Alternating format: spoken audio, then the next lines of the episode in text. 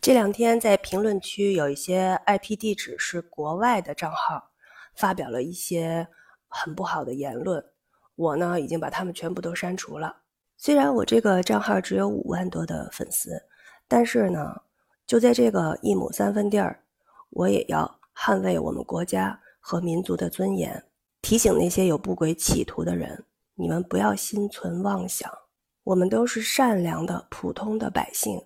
我们有我们自己的智慧，不需要你们来教我们做事。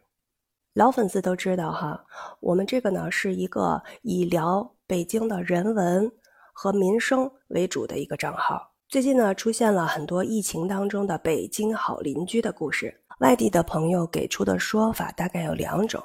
第一种啊是说，嗯，北京呢有学问的人多。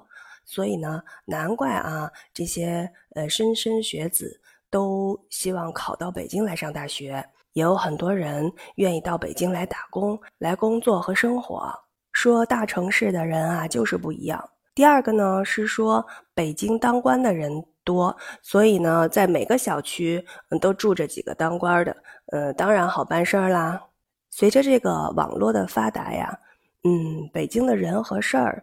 呃，在全国各地就出现了很多种的解读，比如说前些日子我们还在群里聊呢，嗯，就是有人说那个，嗯，老北京人啊，这个理儿特别多啊，说讲礼貌，嗯，所以呢，如果要是找北京的大爷问路，就得先跟他聊天儿，说大爷，嗯，您这干嘛呢？您吃了吗？啊，聊完天儿以后才能问路。所以就是大家对这个嗯北京人和事儿有很多种的解读啊，呃，咱们就说回这个北京好邻居哈。您看我们在视频里面常常都会聊到这个呃北京以前的胡同啊，呃大杂院啊，就是我们邻里之间其实就非常就比一家人还要亲，所以经常不是说嘛，远亲不如近邻。你说谁家的孩子没在街坊家吃过饭呢？是吧？我们放学要回来早了，爸爸妈妈还没回来，谁没在邻居家等过自己的爸爸妈妈呀？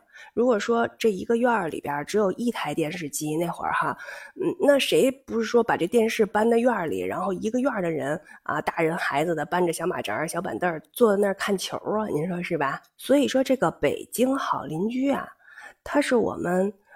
一辈儿一辈儿的，就从小到大这么传下来的。虽然现在大家都搬到楼房住了，嗯，胡同和大杂院也慢慢都成文物了，可是呢，我们这种邻里之间互帮互助的这种基因，我觉得是长在我们身体里的。所以呢，你别看平时哈，就是连我们家对门都有的时候就根本见不着面儿啊。可是如果要是街坊邻居有了事儿，在这种大事儿面前，这个北京好邻居还是非常靠得住的，由此呢也激励了我要一直好好的把这个账号做下去，把我们北京的文化传播和传承下去。也非常感谢我的粉丝朋友们，感谢你们大力的支持和帮助，让我们这个小小的账号熠熠闪光。